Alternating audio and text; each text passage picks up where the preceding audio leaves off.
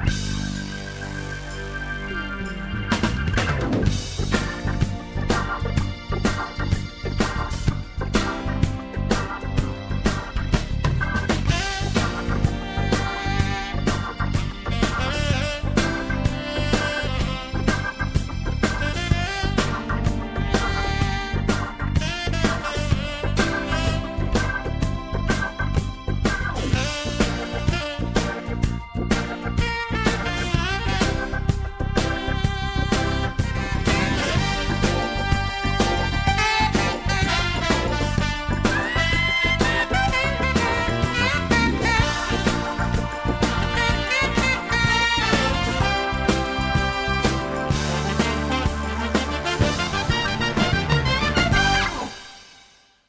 Hallo und herzlich willkommen zur fünften Stufe der Treppenstufenverkaufsmethode für den Möbelhandel. Heute geht es um die Warenpräsentation, das heißt um das Zeigen von Ware. Mein Name ist Thomas Witt. Ein herzliches Willkommen auch von mir. Mein Name ist Sabine Nimo. Ich spiele für dieses Hörbuch die Rolle der Verkäuferin und der Kundin. Beim Zeigen von Ware gibt es natürlich so viele Möglichkeiten, wie es verschiedene Möbel in einem Möbelhaus gibt. Deswegen wollen wir uns hier auch auf nur ein paar wenige Techniken beschränken, die dann auch für sämtliche Warengruppen funktionieren. Wichtig ist, dass wir nur ganz, ganz gezielt und wenige Modelle präsentieren und dem Kunden so wenig Entscheidungen wie möglich überlassen. Denn Entscheiden ermüdet. Und wenn die Kunden zu viele Sachen entscheiden müssen, dann müssen sie noch mal schlafen. Das heißt nur, sie sind verwirrt und schieben die Kaufentscheidung hinaus. Ein verwirrtes Gemüt entscheidet nicht ist ein alter Verkäuferspruch. Also wenn es da eine Technik gäbe, Thomas, das wäre schon prima. Ich erlebe es täglich in der Ausstellung, dass Kunden herumlaufen, immer durch die Ausstellung, springen von hier nach da und lassen sich alle möglichen Dinge zeigen und wissen im Nachhinein gar nicht mehr, was sie wirklich wollen. Das Ergebnis seiner solchen Aktion ist dann meistens, dass der Kunde sagt, er will nochmal drüber schlafen, messen oder andere Dinge tun. Ja, solche Beratungen nennen wir dann Museumsführungen. Deswegen ist es auch das Ziel dieser Stufe, den Kunden von genau einem Modell zu begeistern. Und das sollte idealerweise noch ein Modell sein, was er sich ungefähr leisten kann und will. Es hilft uns nämlich nicht, wenn er gleichzeitig von fünf Modellen begeistert ist, denn dann wird er sich nicht entscheiden können. Es hilft uns auch nicht, wenn er so viele Modelle gesehen hat, wie du es eben beschrieben hast, denn dann kann er sich nicht entscheiden, weil in seinem Kopf Verwirrung herrscht. Prima, wie geht man denn so einen Plan an? Was ist denn wichtig? Wichtig ist, dass wir die Bedarfsermittlung aus den vorangegangenen Stufen vernünftig gemacht haben. Das heißt, dass du ganz genau weißt, wie das Leben und die Wohnung des Kunden jetzt aussieht und womit er dabei nicht zufrieden ist. Außerdem musst du die Soll-Situation analysiert haben. Das heißt, du musst ganz genau verstanden haben, worauf es dem Kunden ankommt bei seinen Möbeln und was er eigentlich mit dem Kauf erreichen will. Warum er gerade jetzt Möbel kauft. Also, diese beiden Stufen müssen vorangegangen sein und damit haben wir auch die letzte Stufe beendet. Jetzt hast du eine genaue Abfolge von zwei bis drei Modellen im Kopf, die du nacheinander zeigen willst. Du läufst los zum ersten Modell, was du präsentieren willst. Und jetzt kommt es darauf an, dass du mit möglichst wenig Worten präsentierst und mit möglichst viel Aktion. Das heißt, den Kunden das Modell anfassen lässt, ausprobieren lässt, dass du etwas vorführst. Fallen dir dafür Beispiele ein? Ja, ich denke, gerade mal bei Funktionsmöbeln ist das eine wichtige Sache. Ich sag mal, ähm, zum Beispiel bei einer Couch mit einer Bettfunktion, dass ich die wirklich sauber herausziehen kann und das Sofa präsentieren, es zeigen kann. Vielleicht auch in dieser Situation über Nutzen und Vorteile sprechen kann. Am besten zeigst du es erstmal und lässt es dann noch mal den Kunden ausprobieren. Dann hat er auch noch Spaß. Ausziehtische eignen sich auch hervorragend aber bei Küchen auch das alte Thema mit den Soft-Einzügen. Einmal kann man die Schublade selber zuknallen, einmal den Kunden zuknallen lassen. Menschen, die schon 15 Jahre keine Küche mehr kaufen waren, für die sind diese ganzen Themen neu. All das sollte man die Kunden ausprobieren lassen. Also, möglichst viel zeigen, anfassen, ausprobieren und vorführen. Möglichst wenig reden, denn Worte sind Schall und Rauch. Gut, Thomas, was kommt denn jetzt als nächstes? Wir sollten dem Kunden nicht zu viele Alternativen geben. Menschen können nur sauber zwei Sachen vergleichen. Bei dreien klappt es schon nicht mehr. Wenn der Kunde also im Kopf vergleichen muss zwischen einem Stoffbezug, einem Mikrofaserbezug und einem Lederbezug, dann ist es zu viel. Deswegen sollten wir nur zwei Alternativen präsentieren. Wollen Sie Leder oder irgendeine Art von Stoff? Wenn der Kunde sagt, Leder kommt nicht in Frage, dann können wir weiter fragen, dann gibt es Mikrofaser und es gibt einen Stoffbezug. Folgendes sind die Vorteile von Mikrofaser, folgendes sind die Vorteile von Stoff, wir können es den Kunden anfassen lassen und dann soll der Kunde wieder zwischen diesen beiden Möglichkeiten eine Entscheidung treffen. Wir lassen den Kunden immer nur zwischen zwei Alternativen entscheiden und dann gehen wir den nächsten Entscheidungsschritt an. Ich könnte also dem Kunden dann auch die Stoffe oder das Ledermuster entsprechend in die Hand geben, sodass er es wirklich erspüren, erfühlen kann, was für ihn das Entsprechende ist, oder? Ja, wann immer du dem Kunden etwas in die Hand geben oder ausprobieren lassen kannst, solltest du das auch tun. Bei Matratzen sind das die Querschnitte durch die Matratzen, die man dem Kunden wunderschön zeigen kann. Der Unterschied zwischen Federkern und Kaltschaum zum Beispiel wird da gut dargestellt. Die meisten Polsterhersteller haben extra, weil sie wissen, dass das wichtig ist, uns Querschnitte mitgeliefert. Einige Polsterhersteller liefern Probesessel in drei verschiedenen Sitzhärten. All das sind Möglichkeiten, den Kunden mit einzubeziehen, sodass er selber den Unterschied gefühlt hat und gesehen hat. Ich denke mal, wenn er selber den Unterschied spürt und ihn selber fühlt, dann ist eine Entscheidung auch noch leichter herbeizuführen. Ist es nicht so? Ja, denn würdest du für einen Unterschied bezahlen, den du noch nicht einmal spüren kannst, von dem dir nur jemand etwas erzählt? Wohl kaum. Der dritte Punkt, der sich durch die Beratung ziehen sollte, ist, dass wir die Entscheidung, die der Kunde trifft, aufschreiben. Also absichern, indem wir dem Kunden erklären, okay, Sie bevorzugen also Mikrofaser. Und das dann für den Kunden gut sichtbar auf der Rückseite der Kontaktskizze notieren. Warum ist das wichtig, Thomas? Die Frage höre ich immer wieder und ich persönlich habe auch ein sehr gutes Gedächtnis und merke mir die meisten Sachen, die der Kunde mir sagt. Es ist aus zwei Gründen wichtig, sie trotzdem aufzuschreiben. Erst einmal wird für den Kunden klar, der Verkäufer nimmt meine Antworten, meine Entscheidungen wichtig. Es ist genau dieselbe Situation wie beim Arzt, der sich ihre ganzen Beschwerden in aller Ruhe notiert. Der zweite Grund ist, für den Kunden wird klar und sichtbar, das habe ich entschieden. So ein Sofakauf besteht ja aus vielen, vielen Einzelentscheidungen, und wenn er alle diese Entscheidungen getroffen hat, dann fällt die endgültige Entscheidung für das Produkt und für den Kauf wesentlich leichter. Ihm ist also selber viel, viel klarer, was er möchte. Genau, Menschen brauchen ein Bild vor Augen. Stell dir vor, ein Kunde, der eine Garnitur auswählt, muss doch bis zu 20 Entscheidungen treffen. Es geht los mit der Konfiguration. 3, 2, 1 oder eine Ecke oder ein einzelnes Sofa. Dann geht es weiter mit der Farbe, mit dem Bezug, mit den Füßen. Wenn der Kunde, der ganz zum Schluss fertig ist, bei der 20. Entscheidung sich fragt, was habe ich denn zu Anfang entschieden, dann weiß er es gar nicht mehr. Er weiß also gar nicht mehr, warum er sich genau für Leder oder für Stoff entschieden hat. Wenn wir aber anhand der Notizen klar machen können, guck mal, lieber Kunde, folgendes hast du entschieden. Leder, 321, Diophyse, dann wird ihm seine eigene Entscheidung bewusst und er fühlt sich damit sicherer. Diese Technik nennt sich übrigens, die Jahrstraße aufzubauen. Die Jahrstraße. Wie funktioniert denn das? Die Jahrstraße ist eigentlich schon eine Abschlusstechnik. Bei dieser Technik werden dem Kunden seine eigenen Entscheidungen nochmal zurückgespiegelt damit er sich sicherer fühlt in der endgültigen Kaufentscheidung.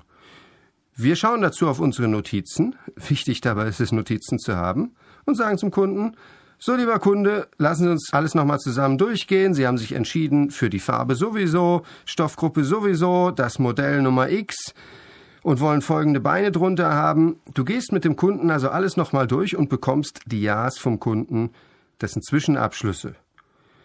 Und dann fällt dem Kunden das Ja sagen zum letztendlichen Entschluss wesentlich leichter. Das ist in Kurzform die Technik der Ja-Straße. Ich sichere mir also meinen Abschluss. Richtig. Du kannst hier sehr, sehr weit vorne im Gespräch, das heißt beim Ware zeigen, schon den Abschluss absichern, indem du die einzelnen Abschlüsse, die Zwischenabschlüsse für den Kunden gut sichtbar aufschreibst. Ein weiterer Vorteil dabei, das Ganze in Einzelschritten zu notieren, ist auch, dass der Kunde dann nicht ganz zum Schluss dir das ganze Paket wieder aufdröseln kann. Du kennst das Problem vielleicht aus der Praxis. Du hast beraten und der Kunde hat nicht das Riesenbudget. Deswegen wollte er aber unbedingt Leder, aber es hat für den Sessel nicht mehr gereicht. Jetzt hast du alles fertig und er sagt, ach liebe Frau Nimo, wenn ich aber jetzt noch einen Sessel dazu haben will, Dann geht es mit dem Leder. Können Sie das nochmal in Mikrofaser rechnen? Und dann rechnet es in Mikrofaser und dann überlegt er sich noch was anderes. Und das Ganze geht von vorne los und der Kunde wird immer wirrer, je mehr du an Alternativen für ihn ausrechnest. Diese Gefahr schließt du aus, indem du alles systematisch aufschreibst, was entschieden wurde. Dann kannst du danach einfach sagen, schauen Sie, lieber Kunde, das Thema hatten wir durch. Sie haben sich ganz klar für Leder entschieden. Das war Ihnen aus folgenden Gründen wichtig. Wir können gerne gucken, was der Sessel extra kostet, aber lassen Sie uns erstmal das Sofa so aufschreiben, wie Sie sich entschieden haben. Riesenvorteil, der Kunde kann dir nicht das Gesamtpaket wieder aufschnüren, wenn du die Zwischenabschlüsse klar sichtbar notiert hast. Diese Vorgehensweise gibt dem Kunden also Sicherheit. Und nicht nur dem Kunden, auch mir in meinem Verkaufsgespräch. Richtig, es gibt dir und dem Kunden Sicherheit und Struktur. Du kannst dann auch Monate später anhand deiner Unterlagen beweisen, dass gewisse Sachen besprochen worden sind und entschieden worden sind. Das ist eine gute Sache, Thomas. Wie geht's denn jetzt weiter? Jetzt kommen wir dazu, was du eigentlich zu den Möbeln sagst und wie du etwas über Möbel sagst. Da wir in so einem Möbelhaus tausende von verschiedenen Möbeln haben und unsere Hörer nun auch Verkäufer aus sämtlichen Warengattungen sind, können wir uns nur auf ein paar generelle Ratschläge beschränken. Ein wichtiges Thema ist, dass wir so weit wie möglich nur Tatsachen präsentieren sollten, keine Behauptung. Was sind denn eigentlich Tatsachen, Sabine? Ja, Tatsachen, du hast es ja so schön beschrieben, sind wirkliche Dinge. Das sind Fakten. Die sind überprüfbar, die sind beweisbar. Die kann der Kunde sich anschauen. Oder die können wir dem Kunden sonst wie begreifbar machen. Tatsachen sind etwas anderes als Behauptungen. Sabine, das war eine ganz gute Definition von Tatsachen. Tatsachen sind Fakten. Sag mir doch mal ein paar Tatsachen über ein Sofamodell, was du gerne verkaufst. Also eine Tatsache wäre zum Beispiel, dass das Sofa eine sehr feste Federkernpolsterung aufweist. Lass uns da mal kurz einhaken. Du hast gesagt, das Sofa hat eine feste Federkernpolsterung. Federkernpolsterung, ist das eine Tatsache? Das ist eine Tatsache. Jetzt die Aussage, es ist eine feste Federkernpolsterung. Ist das eine Tatsache? Ja, nur kann ich bei diesem Lieferanten zwischen fest und weich wählen. Ja, aber ist es denn klar, dass auch mein Hintern diese Polsterung fest findet? Oder ist das Wort fest vielleicht Ansichtssache? Das würde ich den Kunden auch schon ausprobieren lassen, wie sein Empfinden in dem Bereich ist. Richtig. Worauf ich hinaus will ist, fest ist ein sogenanntes Adjektiv. Fest, weich, hart, teuer, schön, hässlich. Das sind alles Adjektive und somit Behauptungen. Es ist Ansichtssache. Das können wir alles nicht beweisen. Also, du hast mir da ein schönes Beispiel geliefert von einer Aussage, die beides vermischt, Tatsachen und Behauptungen. Und so laufen die meisten Beratungen ab. Sag doch noch mal ein paar weitere Tatsachen über dieses Sofa. Dieses Sofa hat eine herausziehbare Schlaffunktion. Das ist eine klare Tatsache. Kann man den Kunden sogar ausprobieren lassen. Weitere Tatsachen. Dieses Sofa hat abklappbare Armlehnen. Auch das kann man wunderbar überprüfen. Und die Kissenbezüge, die für die losen Kissen, sind waschbar bei diesem Modell. Auch das merkt man spätestens, wenn man es ausprobiert hat. Entweder es klappt oder die sehen nachher nicht mehr so gut aus. Was wir dem Hörer damit klar gemacht haben, ist, es gibt Tatsachen, die sind überprüfbar. Und wir müssen sie unterscheiden von Behauptungen, die nicht überprüfbar sind. Welche Behauptung könntest du denn über dieses Sofa abgeben? Ich könnte ihm sagen, dass der Stoff sehr anschmiegsam und weich ist und natürlich auch sehr langlebig. Richtig, anschmiegsam und weich sind Behauptungen, Meinungssachen. Für den einen ist das anschmiegsam, für den anderen ist das irgendwie schmierig. Langlebig ist auch so eine Sache, die man diskutieren kann. Meine Oma war zum Beispiel der Meinung, langlebige Möbel halten ein ganzes Leben. Die meisten Menschen sind heutzutage aber der Meinung, dass langlebig schon zehn Jahre ist. Also, das sind alles Sachen, die man diskutieren kann. Was ist das Problem mit Behauptungen? Ein gutes Preis-Leistungs-Verhältnis, tolle Qualität oder so, all das sind Behauptungen und das hört der Kunde tausendfach von allen Verkäufern. Ich denke mal, das sind einfach Dinge, die der Kunde nicht nachvollziehen kann. Und wenn er sie nicht nachvollziehen kann, dann denkt sich der Kunde, na ja, das muss sie jetzt sagen, oder? Und recht hat er ja, oder? Wir haben noch über kein einziges Modell gesagt, dass es schlechte Qualität ist oder ein schlechtes Preis-Leistungs-Verhältnis hat, oder? Dann wäre ich ja auch wirklich ein extrem merkwürdiger Verkäufer. Das heißt, diese ganzen Behauptungen sind aus unserem Munde nichts wert. Der Kunde ist in der Regel schon so gewieft von der Werbung, dass er weiß, wir müssen das so sagen. Eine völlig andere Sache ist, wenn wir den Kunden selber darauf kommen lassen, wenn wir ihn den Stoff fühlen lassen und ihn fragen, lieber Kunde, wie fühlt sich das an? Wenn er dann sagt, ah, das fühlt sich anschmiegsam an oder es ist angenehm an der Hand, dann können wir danach darauf Bezug nehmen. Denn alle Behauptungen, die der Kunde aufstellt, die sind automatisch wahr. Denn die sind ja in seinem eigenen Kopf entstanden. Was meinst du, wie präsentiert denn ein normaler Verkäufer ein Sofa? Also ich kann mir vorstellen, er geht als erstes auf das Sofa mit dem Kunden zusammen zu und fragt ihn aus einer entsprechenden Distanz, ob ihm das Modell, ähm, ja die Ausführung überhaupt zusagt, die Grundform. Viele Verkäufer gehen erst einmal über die Form an ein bestimmtes Modell oder an ein bestimmtes Möbelsortiment heran, um dann auf die Einzelheiten zu kommen. Auf die Art der Zusammenstellung, ob 321 oder eine Rundecke oder was auch immer. Merkst du, was da gerade passiert? Was du beschrieben hast, ist eine Bedarfsermittlung und nicht die Präsentation der Ware. Die meisten Verkäufer mischen Bedarfsermittlung und Warenpräsentation. Wenn sie dann tatsächlich präsentieren, mit welchen Aussagen argumentieren sie dann? Also er würde ihm sicherlich von dem Traumsofa erzählen, das wir schon seit einiger Zeit in unserem Sortiment haben.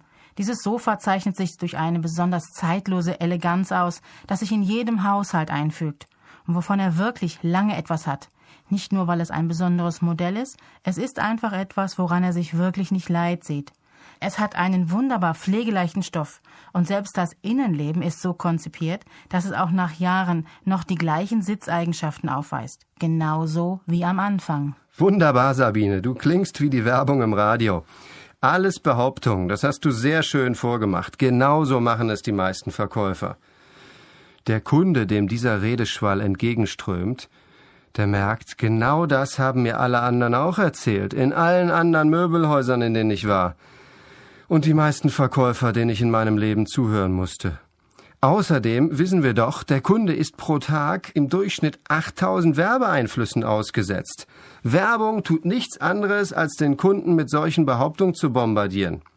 Der Kunde baut dagegen automatisch entweder eine Abneigung auf oder er schaltet zumindest den Filter ein.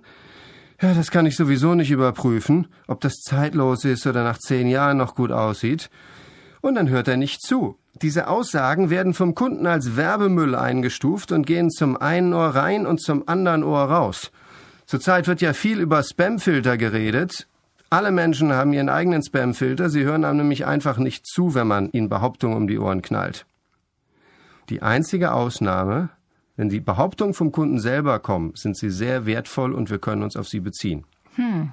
Und wie würde ich das denn jetzt besser machen, Thomas? Du präsentierst gezielt Tatsachen, also Fakten, die du beweisen kannst oder demonstrieren kannst oder die der Kunde tatsächlich überprüfen oder sehen kann. Und dann sagst du dem Kunden noch gleich dazu, was er davon hat, nämlich den Nutzen.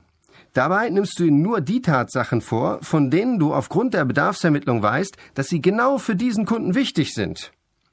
Wenn du zum Beispiel weißt, dass der Kunde extrem selten zu Hause ist, dann wirst du ihm nichts von Scheuertouren bei dem Sofa erzählen.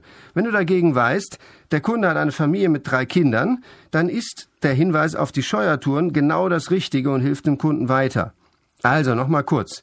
Du präsentierst Tatsachen und du lässt ihn so weit wie möglich erfahren und erfühlen, dass diese Tatsachen wahr sind und erklärst ihm auch noch, was er davon hat. Okay, ich greife also Sachen auf, die ich in der letzten Stufe von ihm erfahren habe und bestätige ihm genau das, was ihm wichtig ist. Ja, und damit fühlt sich der Kunde erst so richtig ernst genommen. Wenn der Kunde dir vor zehn Minuten oder einer halben Stunde gesagt hat, er hat manchmal Rückenschmerzen und du greifst es später auf und sagst, schauen Sie mal, dieses Sofa hat eine Lordosestütze. Ich kann Ihnen das mal zeigen, das ist diese Ausbuchtung hier unten. Und die Lordosestütze sorgt dafür, dass Ihre Lendenwirbelsäule vernünftig gestützt wird. Und das ist ja besonders für Sie wichtig, weil Sie gelegentlich Rückenprobleme haben. Dann hat der Kunde eine Tatsache, die Lordosestütze, die er überprüfen kann. Und er weiß gleichzeitig den Nutzen. Denn gerade für ihn mit seinen Rückenproblemen ist es wichtig, dass die Lendenwirbelsäule gestützt ist. Und dann fühlt er sich ernst genommen, denn der Kunde weiß dann, dass wir nicht jedem genau das Gleiche erzählen, sondern dass wir ihm das nur erzählen, weil es gerade für ihn wichtig ist. Es zeigt auch einen großen Respekt vor der Zeit des Kunden, ihm nicht einfach alle Tatsachen und Nutzen zu erzählen, sondern nur die, die für ihn passen. Das hört sich alles sehr praxisnah an, Thomas. Gibt es noch etwas, worauf ich achten sollte? Viele Verkäufer leiden unter Redseligkeit. Das Problem bei denen ist, die wissen extrem viel über die Ware und sind natürlich auch Fan von schönen Möbeln. Und was dann rauskommt ist, das erzählen sie dem Kunden dann auch noch alles. Deswegen ist einer unserer Ratschläge, halte deinen Redefluss kurz und lass möglichst nach jeder Tatsache Nutzenkombination, die du dem Kunden erzählst, den Kunden zu Wort kommen. Oder besser noch, lass ihn was ausprobieren, lass ihn aktiv werden. Wenn du also zum Beispiel das Thema Lordosestütze erwähnt hast, lass ihn sich da reinsetzen und schauen, ob es für ihn einen Unterschied macht. Also, weniger reden, mehr ausprobieren und den Kunden reden lassen. Ausprobieren ist also wichtiger als reden. Ausprobieren, zeigen, demonstrieren ist wesentlich wichtiger und effektiver als reden. Alle Menschen schalten ab, wenn sie einem längeren Redeschwall ausgesetzt sind. Das heißt, immer kurz und knapp und danach muss der Kunde wieder etwas tun. Entweder antworten oder uns sagen, was er darüber denkt, oder er muss es ausprobieren. Immer nur in kurzen, knappen Einheiten mit dem Kunden reden. Ja, prima. Dann kann ich ja das, was ich vorher schon alles gelernt habe, hier gut hinzufügen und habe dann ein Konzept für den Kunden, sodass wir wirklich nicht durch die ganze Ausstellung laufen müssen, sondern dass ich ihm gezielt Ware zeigen kann. Dass ich ihm zeigen kann, was er sucht, dass er es nachfühlen und nachspüren kann. Das, worauf es ihn ankommt. Und dass er die Möbel findet, die nun wirklich für ihn die richtigen sind. Ja. Als mir das zum ersten Mal erklärt wurde, Thomas, rede weniger und lass den Kunden mehr reden, habe ich meinen damaligen Chef gefragt, Chef, wie weiß ich denn, wie das Verhältnis okay ist? Wie viel soll ich reden, wie viel der Kunde? Da hat mir mein Chef gesagt, Thomas, der liebe Gott hat dir zwei Ohren und einen Mund gegeben. Sorge also dafür, dass du zweimal mehr zuhörst als redest, dann bist du auf der sicheren Seite. Das ist ein sehr schönes Beispiel. Jetzt stellt sich, wie auf jeder Stufe, die große Frage, wie lange muss ich das eigentlich machen? Wie lange muss ich Ware präsentieren? Was meinst du, woran kannst du merken, dass du fertig bist? Also ich denke mal, wenn ich dem Kunden immer mehr Ja's entlocke, dann bin ich fertig. Wenn er mir sagt, Mensch, das ist genau mein Sofa, das ist das Sofa, was ich immer schon gesucht habe.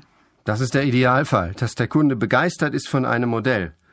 Wenn er von dreien begeistert ist, dann kannst du ihn noch nicht abschließen.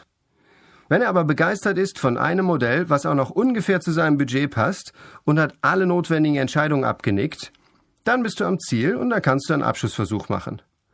Übrigens, manchmal gibt der Kunde ja auch schon Kaufsignale. Sobald so ein Kaufsignal kommt, das heißt zum Beispiel, sobald er fragt, kann ich die Anzahlung auch per EC-Karte leisten oder wie lange sind eigentlich die Lieferzeiten, sobald so ein Kaufsignal kommt, kannst du ruhig zur nächsten Stufe gehen, das heißt einen Abschluss machen. Das heißt den Abschluss einleiten. Und über die fehlenden Entscheidungen nämlich wie genau soll das Ding aussehen, wie soll es konfiguriert sein, nochmal in aller Ruhe reden, wenn der Vertrag unterschrieben ist. Also, du bist fertig, sobald entweder alles besprochen ist oder sobald der Kunde Kaufsignale gibt. Dann solltest du ihn abschließen und alle fehlenden Fragen später klären. Prima, jetzt haben wir über eine ganze Menge von Dingen gesprochen. Was ist jetzt wirklich absolut wichtig für mich, Thomas? Was muss ich mir merken, um noch erfolgreicher arbeiten zu können? Erstens, zeige möglichst wenige Modelle und das möglichst gezielt. Dazu ist die Bedarfsermittlung wichtig. Zeige nur Modelle, die auf die genau vorher ermittelten Bedürfnisse des Kunden passen. Also keine Museumsführung, nicht Ware zeigen nach dem Versuch- und Irrtumprinzip, sondern nur gezielt Modelle, die du dir vorher überlegt hast. Das zweite ist, liefere dem Kunden sehr wenige, dafür aber gezielt ausgesuchte Tatsachen und Nutzen, die genau zu seinem Bedarf passen. Je weniger wir reden und je weniger wir über die Ware reden, desto weniger verwirren wir auch den Kunden. Das dritte ist, notiere während der Beratung gut sichtbar die einzelnen Entscheidungen des Kunden. Das heißt die Zwischenabschlüsse. Jede einzelne Entscheidung, die er getroffen hat, solltest du dir kurz in Stichpunkten oder in Abkürzungen notieren, damit der Kunde zum Schluss vor Augen hat, was er alles entschieden hat und damit du deine Jahrstraße einleiten kannst. Prima, wenn ich das jetzt alles fertig habe, was kommt dann im Anschluss? Dann geht es weiter mit dem Abschluss, denn sobald alles geklärt ist, sollten wir möglichst schnell zum Abschluss kommen. Das ist dann aber schon der Inhalt der nächsten Stufe auf unserer Treppenstufenverkaufsmethode. Jetzt hast du mir so viel Spaß und Lust gemacht, Ware zu präsentieren. Das möchte ich gleich alles mal ausprobieren. Ich gehe jetzt auf die Fläche. Super. Wenig reden, viel zeigen, viel Spaß dabei haben. Wir wünschen auch unseren Hörern alles Gute und viel Spaß beim gezielten Präsentieren von Ware und verabschieden uns bis zum nächsten Hörbuch. Ihr Thomas Witt und Sabine Nimo.